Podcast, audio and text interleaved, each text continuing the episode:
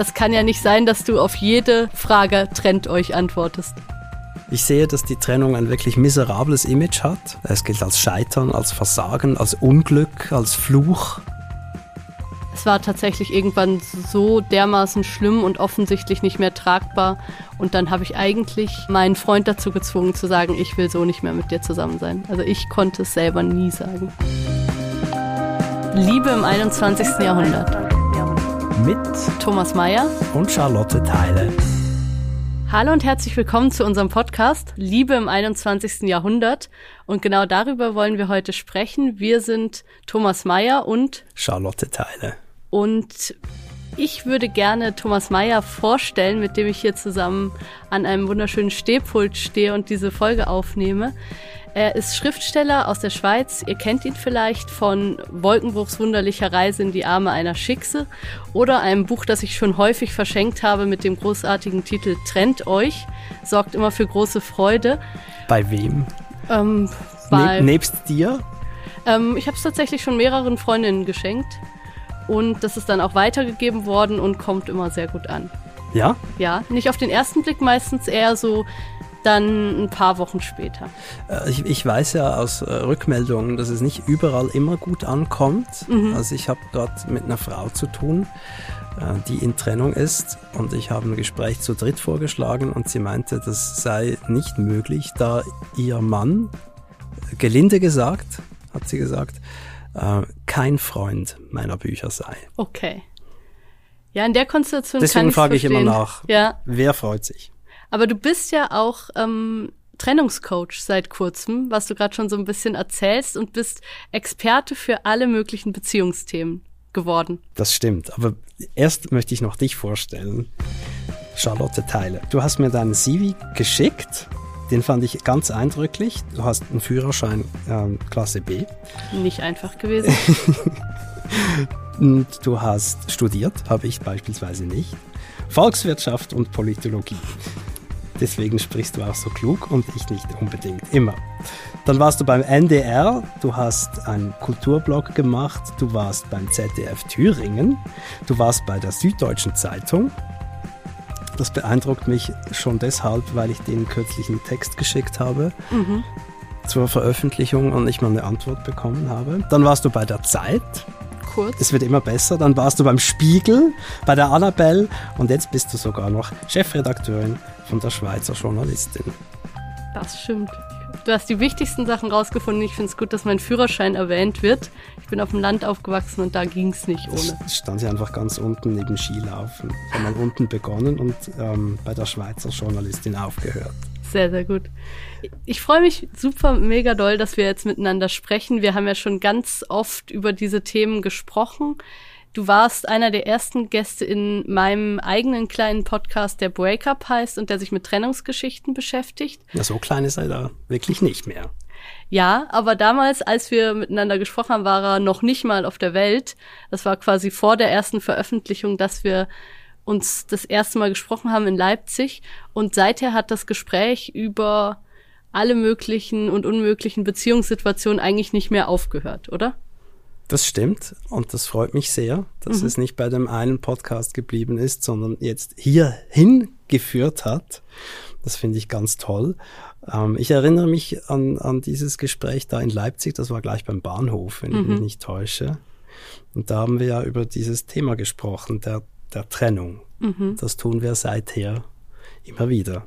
Ja. Und so auch jetzt. Genau, wir fangen ein bisschen beim Ende an. Also wir werden in diesem Podcast nicht nur über Trennungen sprechen, sondern eben über alle möglichen Liebeskonstellationen, die uns in unserem persönlichen Leben und auch in unserer Umwelt so auffallen. Und in der Folge werden wir über Trennungen sprechen. Ja, genau. Jetzt fangen wir am Ende an. Und jetzt sprechen wir über Trennungen, beziehungsweise um den Moment vor der Trennung. Wann ist es eigentlich Zeit zu gehen?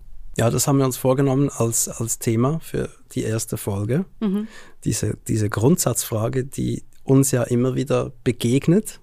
Und du hast vorhin gesagt, dass ich äh, als Trennungscoach tätig bin. Das, das ist richtig. Das ist eine Aufgabe, die mir zugeflogen ist in, im Rahmen dieses Buches. Das habe ich so nicht gesucht, aber das ähm, hat mich gesucht. Und mittlerweile nehme ich es halt wirklich ernst und biete es offiziell an. Und diese Frage, sagen Sie, Herr Meier, wann weiß ich, dass genug ist, die, die höre ich halt wirklich immer wieder und schon lange. Mhm. Und ich nehme an, dass du mit deinem Breakup-Podcast ja auch immer wieder begegnet bist. Ja, ich bin der schon begegnet. Also gerade wenn ich so Treffen mit Hörerinnen und Hörern habe, dann sind ganz viele, die so in vor diesem Schritt stehen, soll ich gehen oder bleiben. Und ähm, ich empfehle da auch ganz oft dein Buch, weil du hast so ganz klare Fragen, die du den Leuten stellst und wo die Antworten dann häufig auch sehr klar sind. Ich wollte gerade fragen, was empfiehlst du dann denen? Ist ja schmeichelhaft, dass du sagst, sein Buch, aber dabei bleibt es ja wohl nicht, nehme ich an. Wie, wie beantwortest du die Frage? Also ich sehe mich ja anders als du nicht als Coach. Also ich würde jetzt nicht ähm, eine Empfehlung abgeben und sagen, erzähl, erzähl mir alles und dann sage ich dir, was du tun sollst. Ich bin, glaube ich, eher so. Das tue ich auch nicht, wohlgemerkt. Aber das nur am Rand. Nee, ich stell, ich stell, ich versuche eher an den Punkt zu kommen, wo es hakt bei denen und die Fragen zu stellen, wo man sich wirklich unwohl fühlt oder was eigentlich zwischen den beiden schief läuft. Und meistens merken es die Leute ja dann in der Beantwortung schon, ähm, ob da eigentlich noch ganz viel Liebe ist und man eigentlich was machen möchte oder ob man, wenn man davon erzählt, schon immer mehr in diese, in dieses Gefühl kommt, eigentlich will ich überhaupt nicht mehr. Aber damit hast du jetzt die Arbeit des Coaches beschrieben, das, was du da machst. Du stellst die richtigen Fragen und wartest, dass die Menschen die für sie richtigen Antworten geben. Ja, ja, so stelle ich, so stelle ich mir ein gutes Coaching dann auch vor, wenn, da, wenn das so, wenn das so passiert. Das was, was, was glaubst du denn, dass ich genau mache? Mich hinsetzen, kurz fluchen und wieder aufstehen, oder? Nein, ähm, ich weiß ja, dass die Leute dir oft ganz lange Mails schreiben. Du hast ja auch eine hier mitgebracht. Und ähm, das berührt mich total, dass dir die Menschen, also dass es Leute gibt, die so im tiefsten Beziehungselend sich hinsetzen und dir eine Mail schreiben und was du, glaube ich, viel mehr machst als ich, ist, dass du dir dann auch wirklich die Zeit nimmst, da reinzugehen in die Beziehungen und mit den Menschen zu überlegen, wo stehen sie gerade und so. Du hast mir zum Beispiel auch erzählt, dass du manchmal wirklich mit jemand, der an den gepackten Koffern sitzt, irgendwie sprichst und sagst jetzt, geh auch raus und trau dich. Und so, so weit gehe ich, glaube ich, nicht, weil ich okay. einfach nicht mich in dieser Rolle so sehr sehe. Und deshalb finde ich das so spannend, was du auch mitbringst aus dieser Arbeit sozusagen. Also wenn ich meine Rolle selber beschreiben würde, dann, dann sehe ich mich als jemanden, der am Wegesrand auftaucht, bei dem man stehen bleibt und fragt, soll ich hier nach links oder soll ich hier nach rechts? Und mhm. meine Aufgabe ist es zu sagen, schauen Sie, wenn Sie links gehen, also dort weiter, wo sie schon herkommen, dann wird das und das passieren, das wird sich nicht verändern.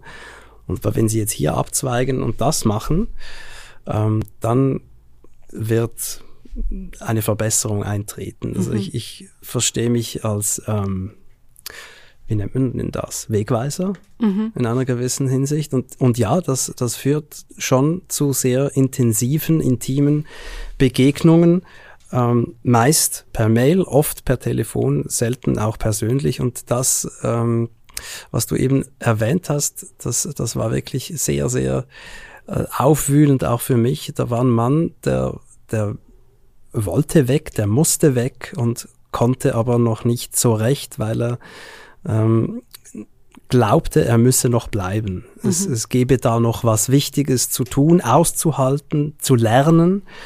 Ähm, und, und es stehe ihm gar nicht zu, jetzt da wegzugehen.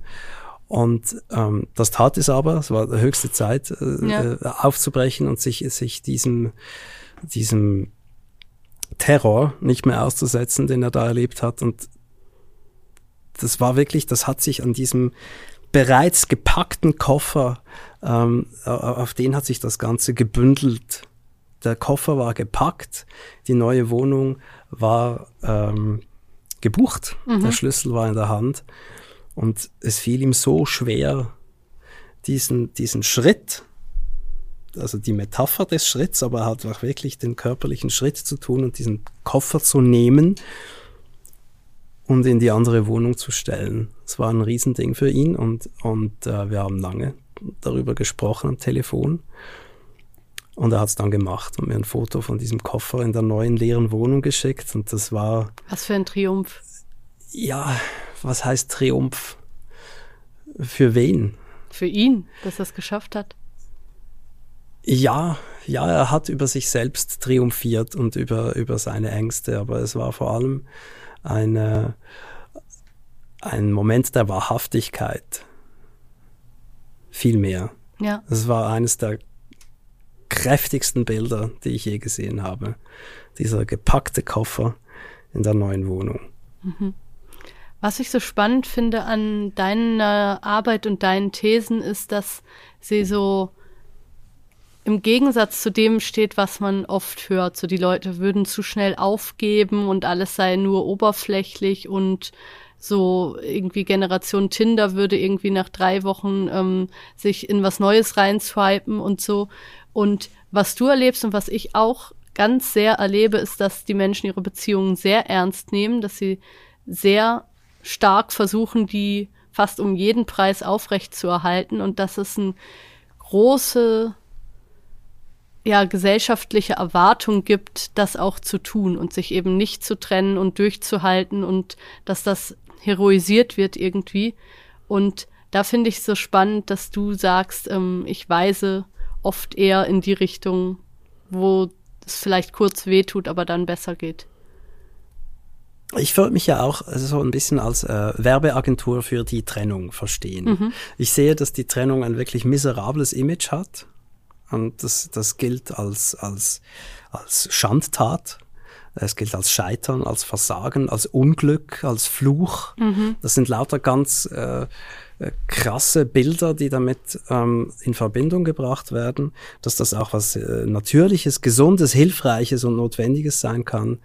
Das ähm, sieht man, wenn überhaupt, erst, erst später. Und es gibt ja ähm, zahllose Berichte von Menschen, die in dieser Getrenntheit, wenn sie eine Trennung erlebt haben, die sie so nicht initiiert haben, äh, sich regelrecht installieren und äh, nur noch aus dieser Perspektive heraus äh, fühlen und handeln. Ich wurde verlassen. Mhm. Und alles, was danach kam, ist darauf zurückzuführen und folglich auf den Menschen, der, der das verursacht hat. Und das, das ist ja auch ein, eine problematische Wahrnehmung diese, dieses Vorganges. Das ist ja mhm. nicht etwas, was man dem anderen antut, sondern es geht um einen Zustand, der nicht mehr tragbar ist und einer von beiden sieht's zuerst und hat zuerst den Mut, das, das auszusprechen.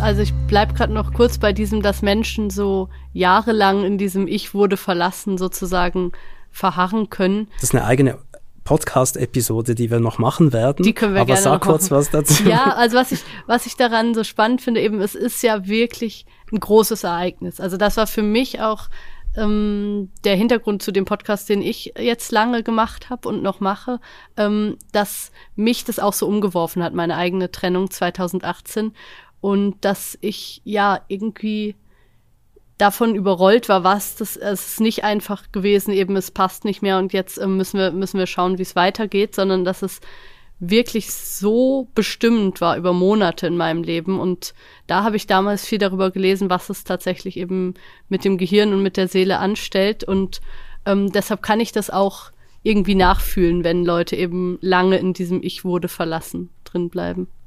Also die Gefühle kennen wir alle, ja. wie, wie das ist, wenn, wenn jemand geht, von dem man möchte, dass er sie bleibt.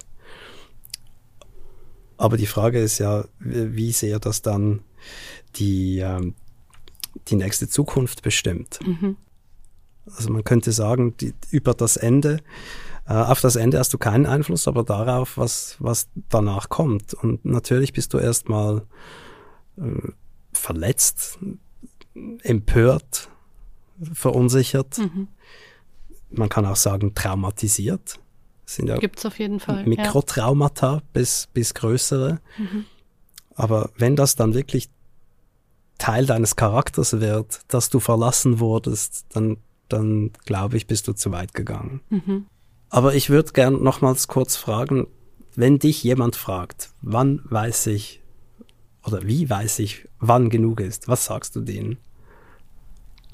Ich würde sagen, wenn die Frage so dermaßen präsent ist die ganze Zeit. Also wenn dieses nicht irgendwie ein Wochenende lang, sondern wirklich über einen längeren Zeitraum diese Frage, mache ich das noch weiter mit, geht das noch weiter, kann ich hier noch bleiben, wenn die so präsent ist, dann glaube ich, kennt man die Antwort eigentlich schon, dass es eigentlich so nicht mehr geht. Also vielleicht kann dann auch irgendeine andere Form von Lösung in der Beziehung stattfinden, aber sehr, sehr selten, glaube ich. Aber einfach, wenn man so das Gefühl hat, ich denke über nichts anderes mehr nach, ich bin die ganze Zeit vor dieser Frage, dann würde ich sagen, it's time to go. Jetzt hast du bezeichnenderweise zweimal eigentlich gesagt in, in deiner Antwort und das ist ja tatsächlich Teil des Problems, dieses eigentlich. Denn wenn du dir eingestanden hast, dass das so nicht weitergehen kann, dann bist du ja zum Handeln aufgefordert. Mhm. Und dann beginnt ja die Dissonanz. Also du siehst, das geht so nicht, weißt aber auch, ja, wenn es so nicht geht, dann geht es tatsächlich nicht, dann hört es hier auf. Und dann stehen ja all die Konsequenzen gleich vor der Tür.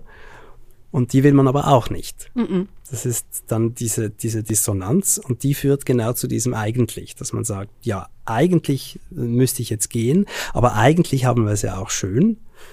Und das oszilliert dann so zwischen diesen beiden Theorien hin und her. Ich habe sehr lange in diesem Zustand gelebt. Also deshalb habe ich jetzt auch so eigentlich gesagt, weil ich mich natürlich an diese Zeit erinnern kann, wo diese Frage die ganze Zeit in meinem Hinterkopf war und wo ich mich aber nicht getrennt habe über Jahre hinweg. Deshalb ja, ist mir das bewusst, dass das ein eigentlich ist. Warum hast du dich nicht getrennt? Ähm, weil ich keine Vorbilder für Trennung habe, weil es bei mir zu Hause und in meinem familiären Umkreis und so einfach nicht vorgesehen ist, dass man sich trennt, hatte ich immer das Gefühl. Also man bleibt einfach zusammen, wenn man sich gefunden hat. So, so wurde es mir, glaube ich, vermittelt. Und ja, mein damaliger Freund hat mir auch vermittelt, dass er nicht sich trennen will. Und dann war ich, glaube ich, nicht stark genug, um zu sagen, aber ich will das vielleicht. Ich will das, obwohl meine Familie das vielleicht nicht verstehen kann und obwohl mein Freund das überhaupt nicht so sieht und das habe ich einfach noch nicht die Stärke gehabt, sozusagen zu sagen, aber ich will das. So, das, da war ich noch nicht. Und wie kamst du dahin? Gar nicht. Gar nicht. Also wir haben uns durch sehr viele, sehr anstrengende Jahre geschleppt mit Versuch von offener Beziehung und allem Möglichen und irgendwann kam dann so viel Unehrlichkeit dazu, ähm, dass also ich habe schon angesprochen, was ich nicht gut fand, aber ich habe mich tatsächlich nicht getrennt. Ich habe das es war tatsächlich irgendwann so dermaßen schlimm und offensichtlich nicht mehr tragbar. Und dann habe ich eigentlich ähm, meinen Freund dazu gezwungen zu sagen, ich will so nicht mehr mit dir zusammen sein. Also ich konnte es selber nie sagen. Also du hast ihn dazu gebracht, das auszusprechen, was du eigentlich hattest immer schon aussprechen wollen. Kann man mir so vorwerfen, ja. Kein Vorwurf, ich frage ja. bloß. Ja, das kann, kann man so sehen. Also ich habe es natürlich damals so nicht verstanden und gedacht, ich kämpfe darum und ähm, es gibt viele Möglichkeiten, glücklich miteinander zu sein. Wir waren auch sehr lange zusammen. Ähm, deshalb hatte ich eben auch das Gefühl, wenn man jahrzehntelang zusammen ist, dann kann es auch mal zwei schwierige Jahre geben in der ganzen Beziehungsbiografie. Und ich hatte das Gefühl, ich kämpfe um was, was es wert ist zu kämpfen. So würde ich sagen. Und wenn du jetzt heute in einer ähnlichen Situation wärst, würdest du dich aber anders verhalten? Ich hoffe. Ich hoffe, also ich glaube auch, dass ich ihm sehr viele, sehr anstrengende Jahre erspart hätte, wenn ich früher gesagt hätte, was ich eigentlich wusste, ja. Hast du ihm das mal so gesagt? Wir haben viel darüber gesprochen, so deutlich, wie ich es jetzt sage, glaube ich nicht. Nee, aber wir haben, wir sind auch immer noch im Gespräch. Also es ist nicht, dass wir das, dass wir darüber nicht reden würden, aber ja. Was wäre denn deine persönliche Antwort, Thomas? Ich wollte gerade sagen, ich habe noch eine Episodenidee, nämlich ähm, wie soll man mit Ex-PartnerInnen verkehren? Oh ja, schönes Verb auch. Stimmt.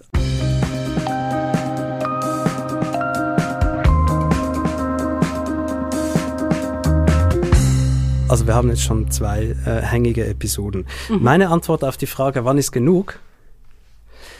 Ähm, ich ich finde deine Antwort sehr gut. Wie, wie vorherrschend ist die Frage in deinem Kopf? Meine Antwort ist, ähm, was ist denn Ihre Bilanz? Es kann hart sein. Was ist Ihre Bilanz äh, der, der Beziehung? 30 Beziehungstage. Wie viele davon sind gut? Also ich denke, bei einer guten Beziehung sind fast alle gut. Nicht alle? 28. Ja, 28, ja. 29, manchmal 30, nicht, nicht immer 30. Aber wenn du ehrlicherweise ähm, die Bilanz ziehen musst, dass von den 30 etwa 8 gut sind und 15 okay und die anderen schrecklich, dann ist das eine schlechte Bilanz. Ist vielleicht etwas gar wirtschaftlich. Ja, ja, das ist ja auch das, was dir vorgeworfen wird, immer, dass das so kalt berechnend ist, oder? Ich weiß nicht, ich kenne nicht wirklich Vorwürfe an mich. Aber das wird dir doch schon gesagt, dass dieses ähm, eben unromantisch ist und dass man doch kämpfen muss und dass man doch nicht ähm, nur das Schöne und Sonnige suchen kann und so. Das ist doch schon was, was du immer wieder hörst, oder? Nee, also was ich natürlich schon höre, ist, dass, es, dass mein Blick ein zu, zu kühler Blick auf das Thema ist und tatsächlich unromantisch, aber darum geht's ja. Denn Romantik heißt ja Verklärung und äh, ich glaube, die Verklärung ist ja eben gerade das Problem, nämlich dass Beziehungen, die nicht gut sind, die einem nicht gut tun, die nicht Frohsinn und Heiterkeit produzieren, sondern Missmut, dass die verklärt werden zu etwas Tollem, an dem es festzuhalten sich lohnt. Und ich glaube wirklich, dass das das Problem ist und dass man gerade deswegen einen nüchternen Blick drauf legen muss und eben Bilanz ziehen muss. Ja, wie geht's mir hier eigentlich wirklich? Das wäre meine Gegenfrage. Wie geht's Ihnen denn in Ihrer Beziehung? Mhm. Und wenn da ein eigentlich kommt, dann ist eben schon nicht gut. Mhm. Ja, voll. Und, und wenn die Antwort ist, die ehrliche Antwort, es geht mir nicht gut in meiner Beziehung, dann würde ich fragen, wie lange denn schon? Und warum? Und so weiter. Aber ich, ich denke, wenn das, das verdickt ist, dann, dann sollte man handeln. Ich, ich glaube, nein, ich bin überzeugt, ich weiß, dass das Leben kurz ist und wirklich zu kurz, um, um sowas einfach stehen zu lassen. Und ich stelle fest, dass sehr viele Menschen ähm, wiederes, wieder besseres Wissen alles auf ein Wunder setzen. Alles. Also da wird gewartet, dass die Dinge sich aus sich selbst heraus magisch verändern. Und das tun sie einfach nicht. Mhm. Gibt ja Gründe, warum eine Situation ist, wie sie ist. Das ist ja nicht Zufall, sondern das, das ist die, die Summe von zwei, zwei Personen. Und wenn, wenn sich das nicht richtig anfühlt, dann muss man was dagegen tun. Jetzt aber eine Frage an dich als Coach. Ähm, Gibt es nicht auch oder gibt es die Paare, nein. denen du nicht zur Trennung rätst, wo du sagst, ähm, hier sehe ich ganz viel, ganz viel, was gut ist. Also das kann ja nicht ja. sein, dass du auf jede also Frage trennt euch antwortest. Äh, äh, hätte ich, hätte ich, äh, habe ich, habe ich, ähm, aber mache ich nicht mehr, weil ich durch das Buch und all die Gespräche, die, die dadurch entstanden sind und die vielen, vielen E-Mails, äh, für die ich wirklich dankbar bin, habe ich erkannt, dass, dass es doch ein bisschen komplexer ist. Nicht im Grundsatz. Im Grundsatz bleibe ich dabei, wenn es nicht gut ist für dich, dann hör auf damit. Mhm. Aber die Frage, warum ist es nicht gut für mich? Warum habe ich den Eindruck, es sei nicht gut für mich? Äh, die verdient eine etwas nähere Betrachtung. Denn ich bin ja auch noch Teil der Beziehung und ähm, bringe meine Dinge da mit. Und oft sind ähm, Beziehungsprobleme im Grunde Kommunikationsprobleme. Also ich, wenn ich mit Menschen über ihre Beziehungsprobleme spreche und nachfrage, sag mal, hast du ihr oder ihm das schon so gesagt? Weiß er sie das von dir? Weißt du das schon von dir? Dann stelle ich fest, es, es wurde noch nicht wirklich richtig ehrlich gesprochen.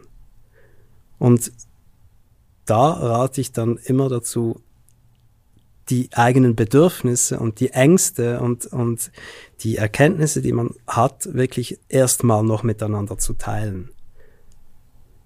Es gibt ja das auch, dass dann irgendwie was Gutes entsteht und man nochmal irgendwie an einem besseren Punkt anfangen kann. Oder gibt es das nicht? Ja, also auf die Gefahr hin, jetzt noch nüchterner zu wirken. Ähm, leider wursteln die meisten am Ende doch weiter. Mhm. Also es wird dann nicht getrennt, es wird dann aber auch nicht wirklich gesprochen, sondern man wartet weiterhin auf, auf bessere Tage und, und arbeitet sich weiterhin am Partner oder der Partnerin ab, was mhm. er sie alles falsch macht. Das ist ja sehr interessant, dass, dass wir, da bin ich ja keine Ausnahme, dass wir in Krisensituationen sehr nach außen gerichtet sind und, und sehen, das tut sie, das tut sie nicht, wieso kann sie nicht endlich mal? Aber die Frage ist ja, wie geht's mir hier gerade und was, was trage ich dazu bei? Und natürlich gibt's Menschen, die einem das Leben versauen können, weil sie Psychopathen sind, aber das ist ja meist nicht der Fall. Meistens nicht, ja. Äh, schon auch. Äh, nicht selten, aber meistens dann doch nicht. Meistens sind es äh, hilflose, ein, meistens ist es ein hilfloser Umgang mit unbewältigten Kindheitsverletzungen. Und wenn das sich äh, trifft mit einem anderen hilflosen Umgang, dann, dann wird's halt schwierig. Und äh, wenn da die, die Menschen nicht aus dem Vorwurf herauskommen und darüber sprechen können, wie sie gerade fühlen und was sie jetzt brauchen, dann, dann wird das so ein ja, endloser Destruktionskreis. Mhm. Du machst immer, du kannst nie, wieso bist du, wieso musst du immer du? Das ist ja so ein richtiges Genre, so Ehe, Ehepaare, die lange zusammen sind, aber so wirklich nur Schlechtes aneinander sehen und so. Das ist ja eigentlich sonst Comedy, obwohl es ja ultra traurig ist, dass das deren Realität ist, aber das ist ja was, was jeder kennt aus dem Umkreis.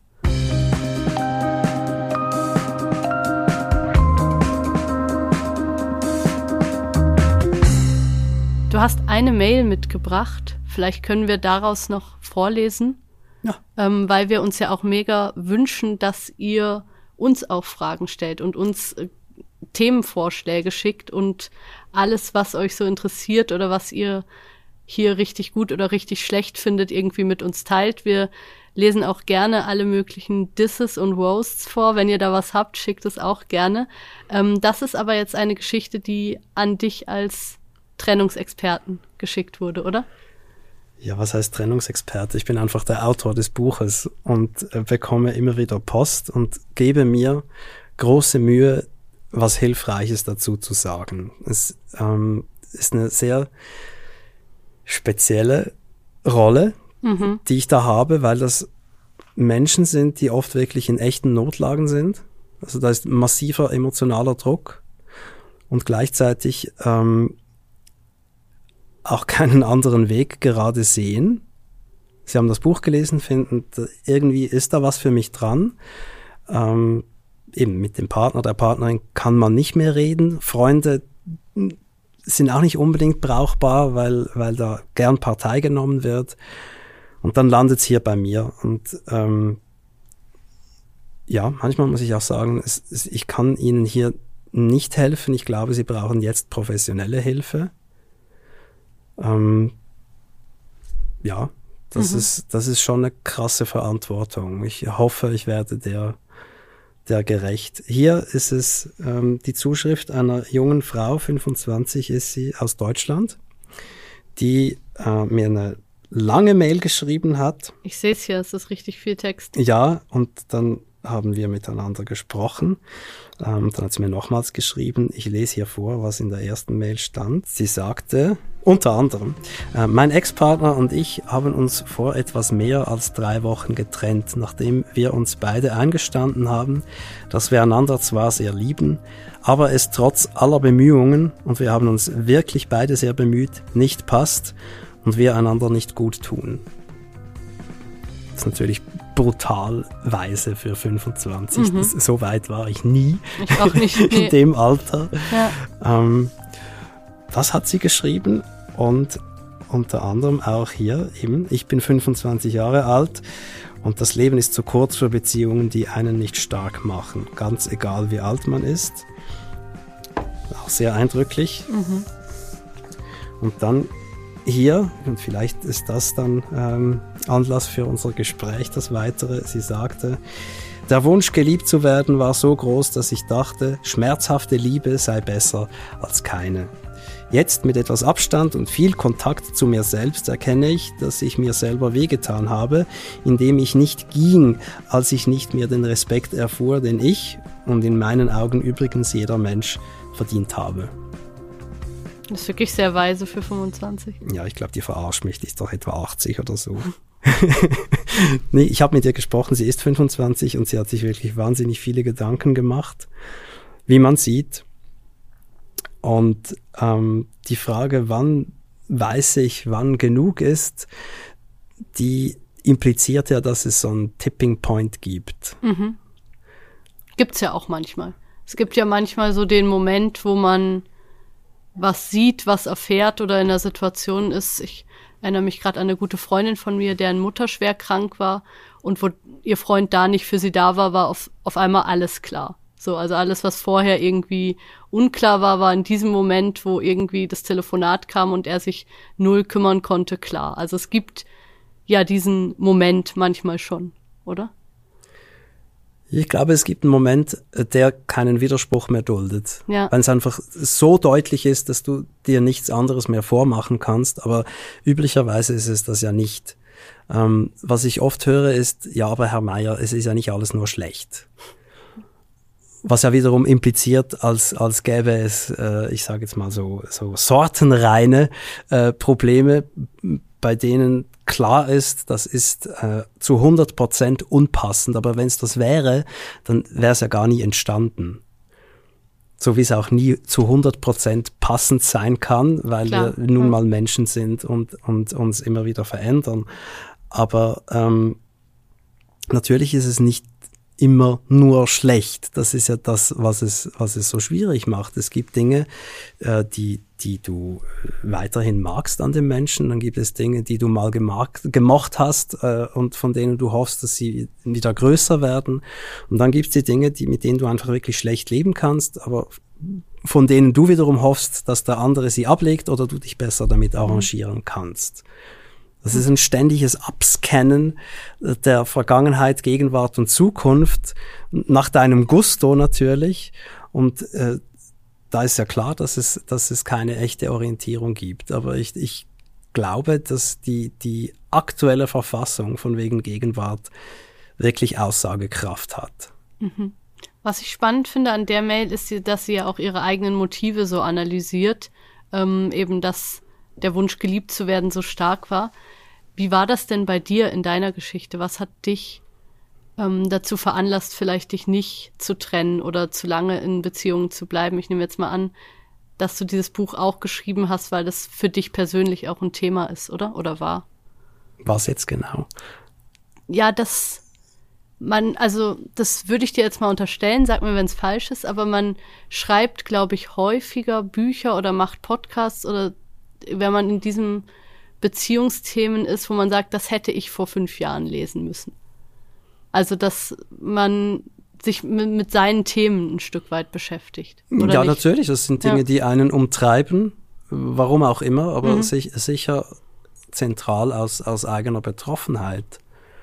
Und na natürlich habe ich mich gefragt, warum finde ich mich immer wieder mal in Beziehungen, aus denen ich mich wieder entfernen muss. Mhm. Das ist ein, eine sehr interessante Dynamik. Also warum ist man zwar gut im Trennen, aber offenbar nicht so gut im Verbinden? Ja. Die Grundsatzfrage. Aber ich, dass ich habe das Buch nicht nur geschrieben, weil, weil, weil ich hier da rumstolperte, sondern weil ich ähm, in meinen Augen etwas gesehen habe, das uns alle betrifft. Dass, dass hier Mechanismen wirken, die bei allen feststellbar sind wie zum Beispiel das Schönreden mhm. oder das Problem ignorieren oder das auf, auf äh, magische Wunderheilung hoffen mhm. und, und auch das äh, Auslagern der Verantwortung ähm, an das Gegenüber.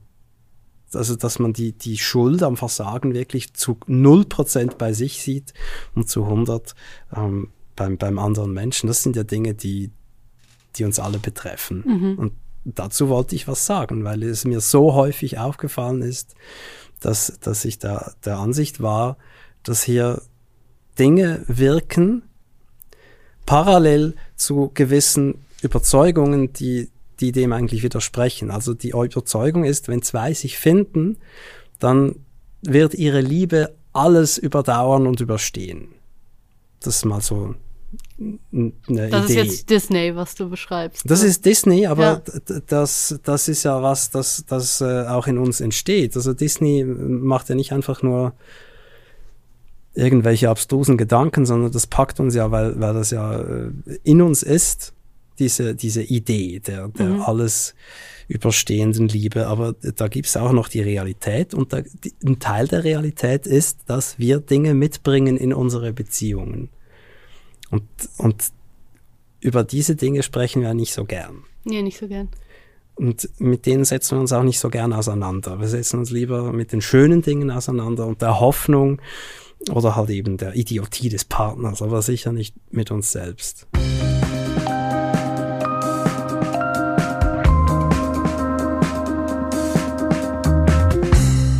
Ich überlege gerade, ähm, ist das was, was wir nochmal in einer anderen Folge besprechen können. Das sind zwei Themen, die ich interessant finde. So diese lebenslange Liebe.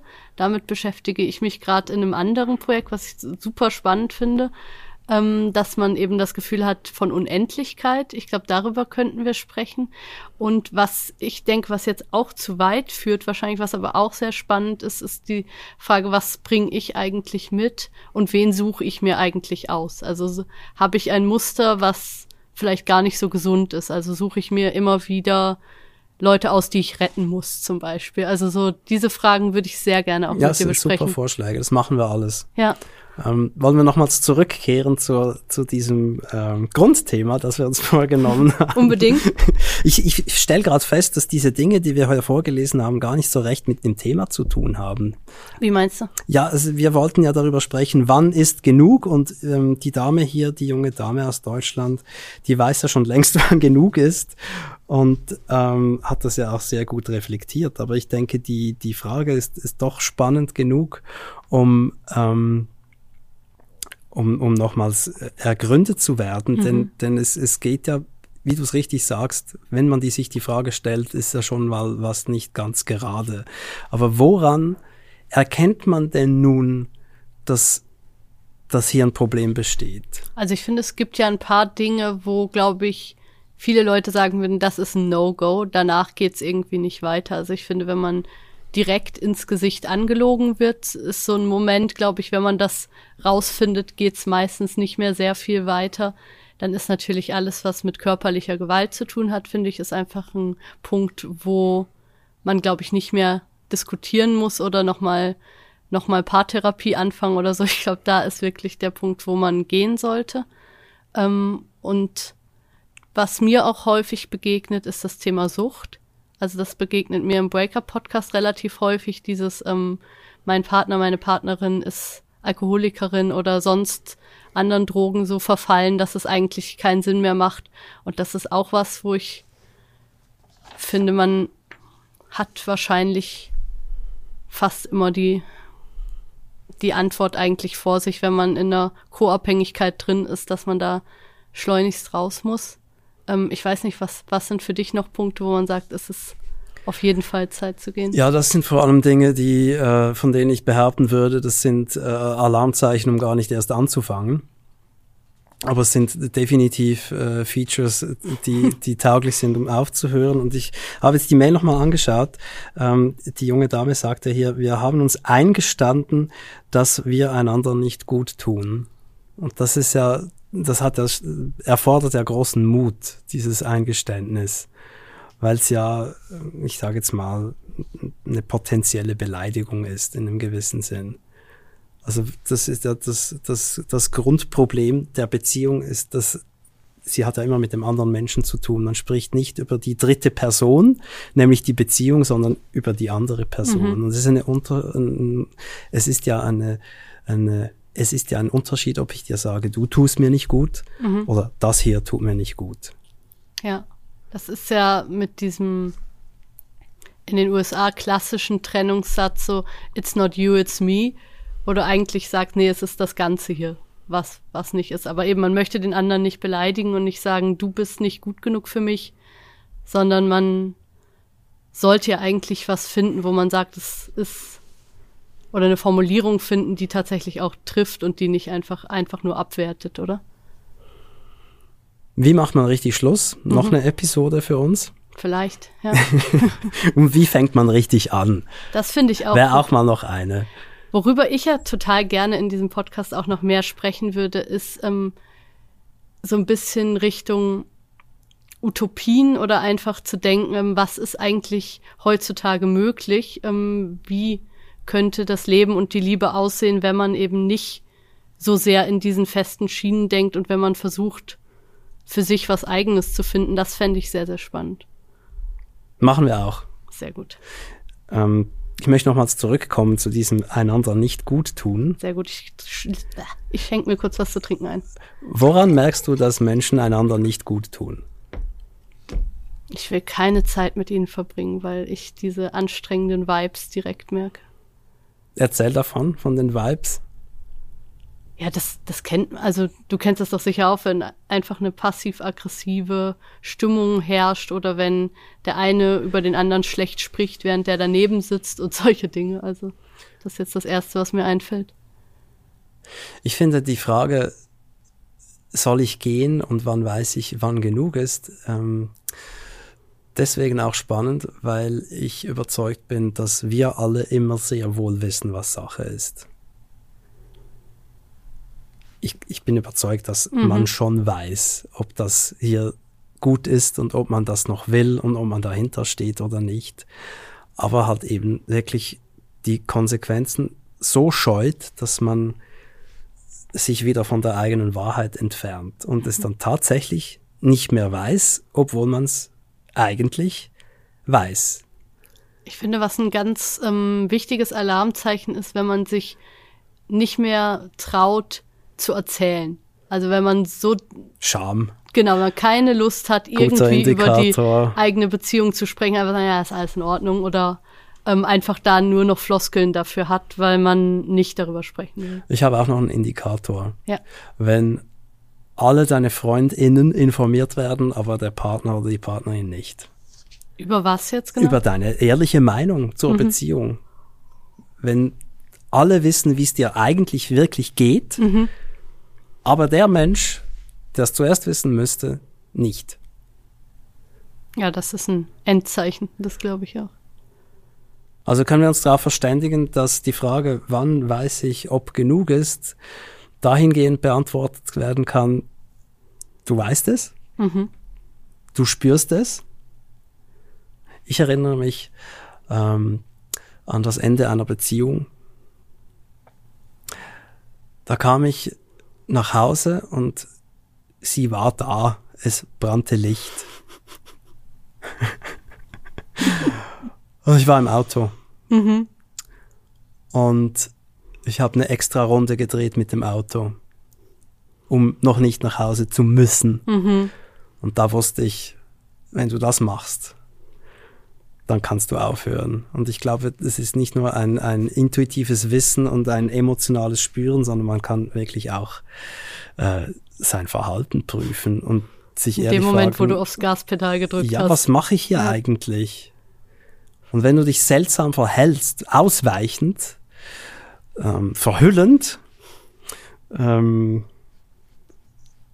unehrlich, unaufrichtig, wenn dein Verhalten nicht mehr so ist, wie du es gut findest, wie du in den Spiegel sehen kannst, deswegen, dann, dann weißt du es auch. Aber all das führt uns ja immer wieder zu, du weißt es.